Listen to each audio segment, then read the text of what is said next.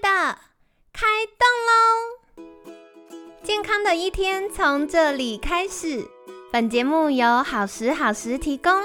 开始之前，别忘了订阅、分享以及追踪好时好时粉砖和 IG。若想帮助心爱的人变健康，也欢迎一起加入健康管理师证照班的行列。有想听的主题或推荐的来宾，也欢迎来信许愿哟。让凯西陪你一起吃早餐，聊健康。嗨，欢迎来到凯西陪你吃早餐，我是你的健康管理师凯西。今天呢，很开心邀请到凯西的好朋友金万林企业股份有限公司周汉新博士。周博，早安。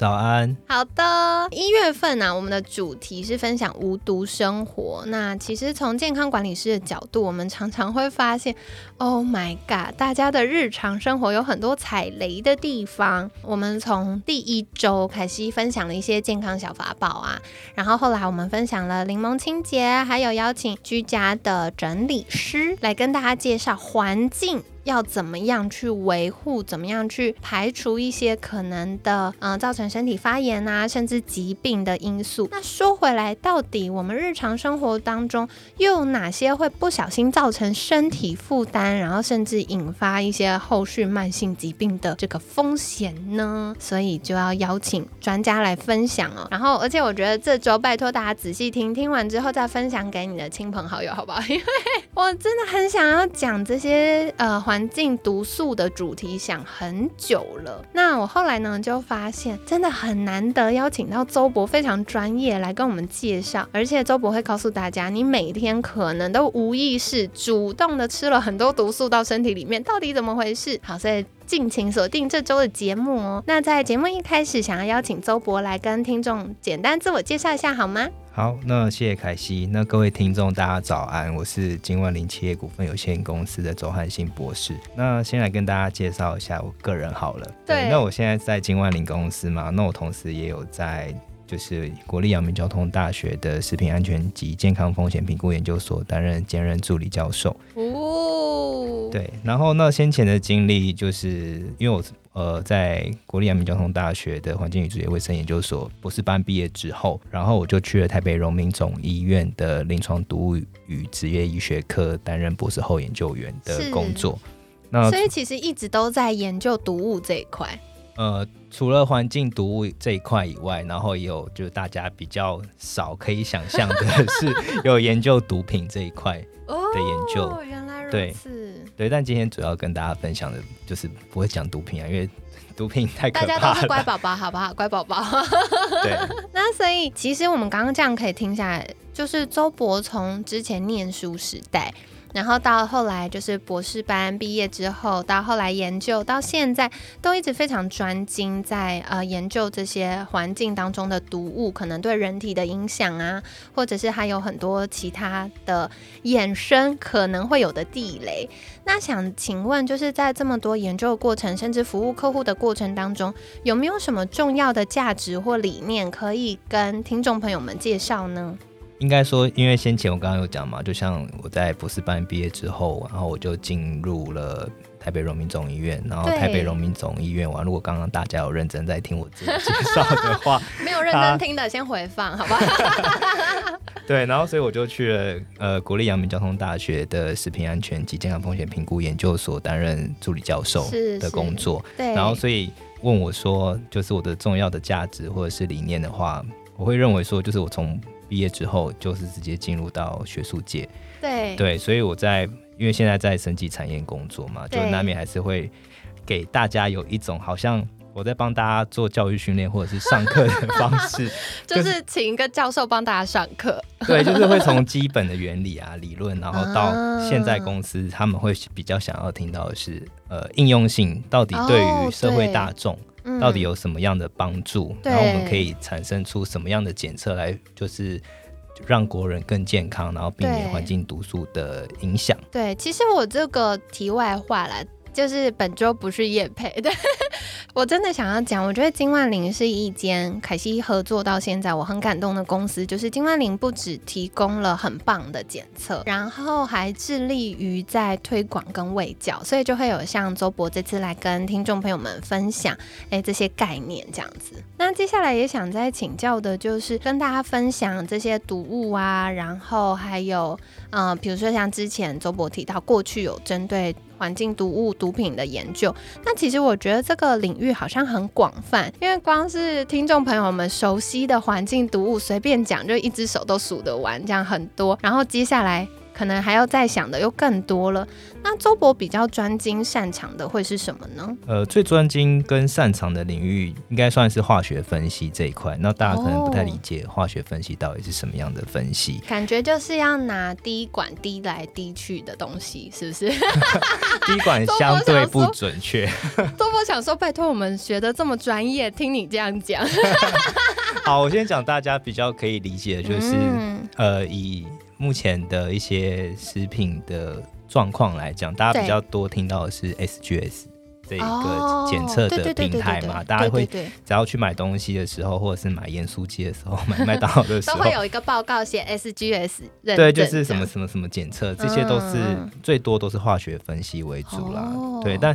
要怎么样去做化学分析？那现在我们当然是因为跟着科技跟社会时代的进步，然后我们用的都是呃高阶的灵敏度的精密仪器做检测方法的开发，就没有以前用什么试纸跟滴管在那边弄来弄去，现在已经不流行，现在都要用厉害的设备了。没有错，因为这样我们现在都走到精准健康嘛，所以我们当然。仪器要进步，我们才能让身体更精准，知道我们自己铺路的浓度到底有多少。其实我觉得讲这个很重要哦，因为平常大家日常生活中照顾自己健康就已经是很基础、非常重要的事情。可是因为进入到精准健康的领域，差一点点差很多，所以设备的精良，它才能够去检验到那一点点可能被忽略的潜在风险。那接下来也想再请教这个题外话，我没有事先跟周博对，可是我很想问他，就是因为大家听周博的声音就可以想象是一个非常年轻的帅哥，好端端的怎么会走到这个领域来研究？感觉是老头子做的研究嘞？为什么会想要走入毒物这一块？呃，应该是说，就是从念书的时候，对，然后就是一直想说要走到公共卫生，嗯然后所以在念书的时候就选了公共卫生的这个领域，然后到研究所之后就选了环境与职业卫生嘛，所以在环境这一块，当然就是会想说，诶，在学术界来讲的话，到底有什么样的台湾目前没有面临到的？呃，一些环境的意识的一些呃项目或者是化学的成分，对，然后当然就是等一下会跟大家讲的是，呃，为什么要做可能像是批发式啊，或者是像是油炸食物或者是毒品分析、新型烟品这一块的研究了。对，我很想知道，因为这些除了就是呃，可能像是呃，我们等一下今天会讨论的，像是多氟烷基类的物质，那它可能是像是在国外是一九五零年就开始做一个。使用九五零年呢，很对啊，这早对，但是大家好像从来都没有听过这到底是什么东西。对，念了一串什么多佛晚基物质，听起来就很像咒语的，到底是什么？对啊，所以我才想说，就是想要。让台湾人就是更了解环境这一块，大家生活中的铺路，然后所以就是毅然决然的就觉得说好，那我就跟老师讨论说，我们能不能做一些台湾现在没有人在做的东西。嗯，我觉得其实蛮感动的，因为大家听周博分享就可以发现，周博是非常有理想又有爱的在做这些研究，然后希望可以去服务民众哦。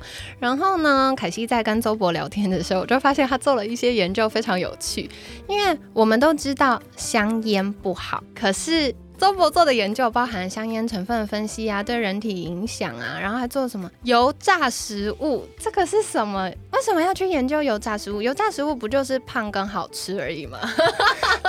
这应该要讲到台湾的文化了 哦，还是因为想要自肥，做完研究就可以把剩下克掉？不，不是？哎，好像是哦。好，我想听，想听。好，如果说是油炸食物来讲的话，因为那时候其实这个零这个油炸食物很特别啦，就是除了香烟里面的成分以外，然后其实大家会想说，为什么油炸食物？会有这个成分，就是丙烯醛的成分，或是丙烯酰胺的成分。哦，对耶，没想过。对啊，就是也会想说，哎，我们台湾人很爱吃盐酥鸡，然后享誉享誉全世界。对，所以大家只要听到台湾，大家就会想要盐酥鸡，或者是大家在国外工作的人，或者是住在国外。的人都会想到台湾，很想念盐酥鸡，真的。我之前看 YouTuber 分享，他们就给国外的人试吃台湾的食物，然后大家就说：“天哪，我在家一辈子都炸不出这么香、这么好吃的盐酥鸡。”然后我就发现，哦，对，这其实好像跟国人的饮食文化还有烹调方式有关。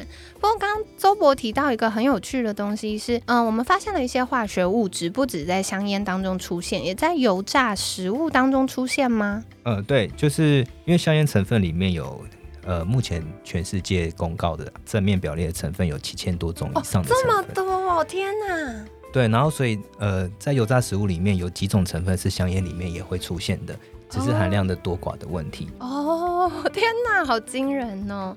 所以这其实也是大家要留意的，对不对？因为过去我们想到油炸食物，就是啊，可能热量啊，或吃多了那个，可能老板没有换油的话，我们会容易吃到坏掉的油啊。可是没想到它其实还有很多会造成身体负担的成分在里面。然后另外啊，就是刚刚周博有提到的这个多佛烷基物质。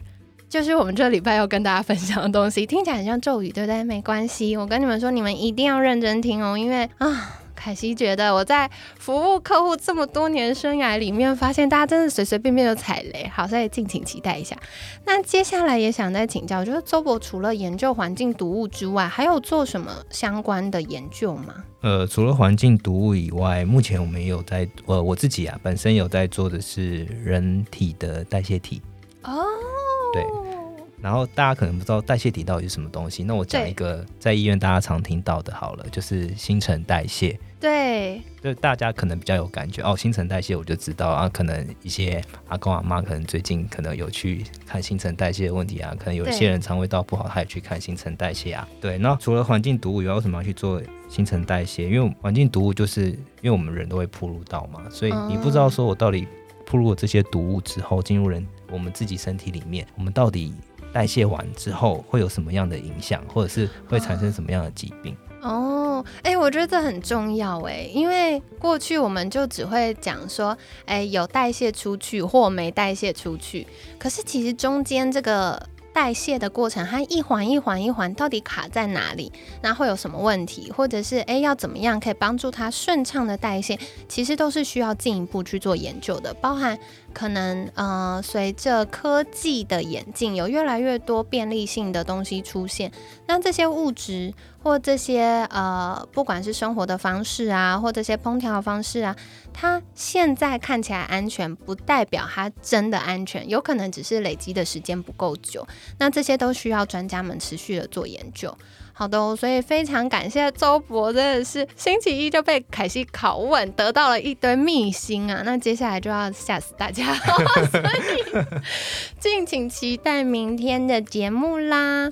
那当然呢，也欢迎大家可以再多多的去留意金万林的这个相关分享的内容。那这样大家也可以更多的了解到哦进一步的相关资讯。所以也要来请教周博，如果大家想要获得更多的资讯，或者是开始去认识，哎，有哪些检测可以帮助我们评估自己是不是暴露在这个环境毒素当中，可以到哪里联系到您呢？呃，大家可以到建安联的基因网站。然后，或者是说建安联的 FB 的粉砖，以及刚刚凯西有跟大家讲到的是金万林嘛？那金万林有自己的网站，然后有金万林的 FB 的粉砖。那以上四个连接，那就是再麻烦，如果大家有兴趣，对于生活的一些铺路啊，或者是对于自己的新陈代谢或者是基因有什么样的一些呃顾虑的话，大家都可以上去去做一个参考。好的，大家赶快订阅追踪起来，不要参考，手指动起来。凯西都强迫大家。好啦，因为我觉得机会很难得，然后再来是，嗯，常常会有一些，比如说活动啊，或资讯的分享，然后或者是有一些，嗯，卫教资讯都可以在上面留意到哦，所以大家可以再看一下我们节目的资讯栏，凯西会把相关链接放在那边哦，那就提供给你们啦。今天感谢金万林企业股份有限公司周汉新博士的分享。每天十分钟，健康好轻松。可惜陪你吃早餐，我们下次见，拜拜，拜拜。